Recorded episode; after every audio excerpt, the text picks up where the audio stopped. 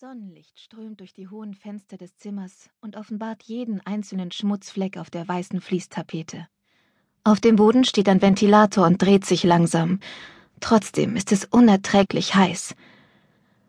Wie war dein Sommer?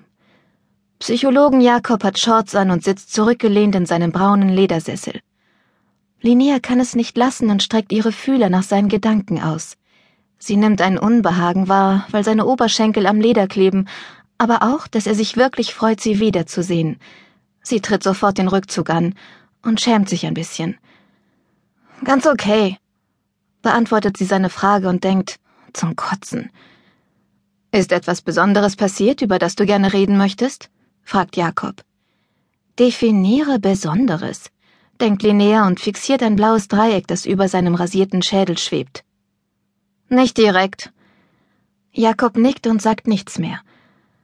Seit Linnea entdeckt hat, dass sie Gedanken lesen kann, fragt sie sich immer mal wieder, ob er über eine gemäßigte Variante ihrer Fähigkeit verfügt. Ob er irgendwie sehen kann, was in ihrem Kopf vorgeht.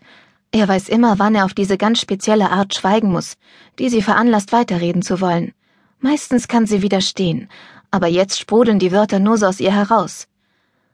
Man könnte sagen, ich hatte Streit mit einer Freundin. Eigentlich mit mehreren. Jakob lehnt sich zurück. Was war los? Ich hatte ein Geheimnis, in das ich die anderen hätte einweihen müssen, aber ich habe es für mich behalten. Und als ich es dann doch gesagt habe, waren sie sauer, weil ich ihnen nicht schon viel früher davon erzählt habe. Jetzt vertrauen sie mir nicht mehr. Willst du mir sagen, was für ein Geheimnis das war? Nein. Jakob nickt nur. Was würde wohl werden, wenn sie ihm die Wahrheit sagen würde? Zuerst würde er ihr definitiv nicht glauben, doch dann würde sie ihm gestehen, dass sie manchmal gegen ihren Willen seine Gedanken aufgeschnappt hatte, bevor sie ihre Fähigkeit besser kontrollieren konnte. Sie weiß, dass er seine Frau letzten Herbst mit einer Kollegin betrogen hat. Sein dunkelstes Geheimnis.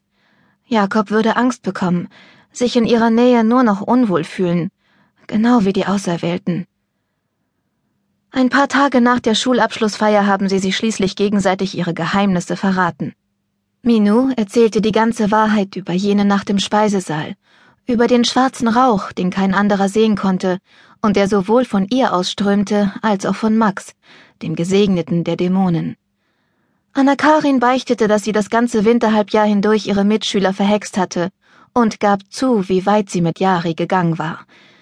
Schwerwiegende Geheimnisse, aber nichts im Vergleich zu dem, was Linnea gestehen musste, dass sie ihre Gedanken lesen konnte und dass sie es fast ein Jahr lang getan hatte, ohne etwas zu sagen. Seitdem war nichts mehr wie vorher. Den Sommer über haben sie sich regelmäßig getroffen, um ihre magischen Fähigkeiten zu trainieren. Doch jedes Mal merkte Linnea, wie die anderen ihrem Blick auswichen. Während der gesamten Ferien hat Vanessa kaum ein Wort mit ihr gewechselt. Wenn Linnea daran denkt, ist es, als würde ihr jemand einen geschliffen scharfen Pürierstab geradewegs durch den Brustkorb jagen und ihr damit das Herz zerfetzen. Wie hast du reagiert, als die anderen sauer auf dich wurden? fragt Jakob. Ich habe versucht, mich zu verteidigen, aber ich konnte sie ja verstehen. Ich meine, an ihrer Stelle wäre ich ausgeflippt. Warum hast du ihnen nicht früher von deinem Geheimnis erzählt? Weil ich wusste, dass sie durchdrehen würden. Da ist es wieder, das Psychologenschweigen. Linnea heftet den Blick auf ihre Füße. Ihre Zehennägel sind schwarz lackiert. Und außerdem war es irgendwie schön, ihnen überlegen zu sein, fährt sie fort. Er nickt. Manchmal ist es anstrengend, andere in sein Leben zu lassen, zu erlauben, dass sie einem wirklich nahe kommen. Manchmal fühlt man sich alleine sicherer. Linnea kann ein abfälliges Lachen nicht unterdrücken. Es platzt einfach aus ihr heraus. Was ist denn so lustig? Sie hebt den Blick und sieht sein mildes Lächeln.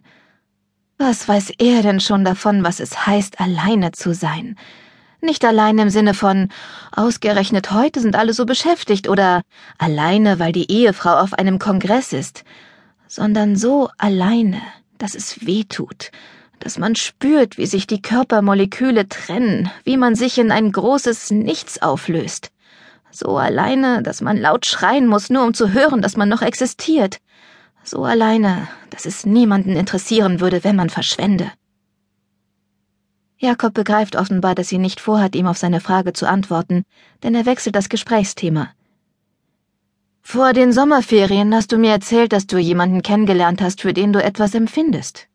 Das ist vorbei, lügt sie. Es ist zu kompliziert geworden.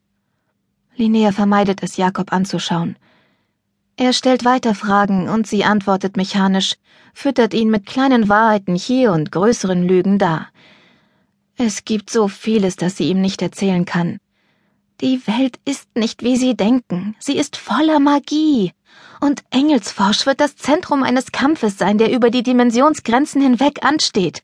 Gut gegen Böse. Ein paar andere Mädchen vom Gymnasium und ich gegen die Dämonen. Ich bin übrigens eine Hexe. Ich bin auserwählt, das Böse zu besiegen und die Apokalypse aufzuhalten. Noch Fragen? Daneben gibt es genauso viele nicht magische Geheimnisse, die Jakob niemals erfahren darf. Nach Elias Tod habe ich ein paar Mal mit Jonte geschlafen, meinem alten Dealerkumpel. Und ja, wir haben auch gekifft. Aber ich habe damit aufgehört und es wird nie wieder vorkommen, versprochen. Ich bin verantwortungsbewusst genug, um eine eigene Wohnung zu haben, das glauben Sie mir doch. Sie und Diana vom Jugendamt, oder? Das wäre der direkte Weg zurück ins Heim. Wie geht es dir damit, dass die Schule jetzt wieder anfängt? fragt Jakob.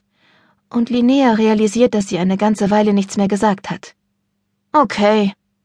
Denkst du oft an Elias? Manchmal überrascht es sie, wie sehr es immer noch weh tut, wenn jemand seinen Namen sagt. Natürlich denke ich an ihn, jeden Tag, heute ganz besonders. Warum gerade heute? Sein Verlust pocht in Linnea, und sie muss sich darauf konzentrieren, nicht loszuheulen. Heute ist sein Geburtstag. Jakob schaut sie mitfühlend an. Linnea hasst ihn. Sie will niemand sein, der allen leid tut. Sie weiß, dass sie kaputt ist, aber sie verabscheut es, diese Tatsache in den Blicken der anderen zu lesen, zu sehen, wie sie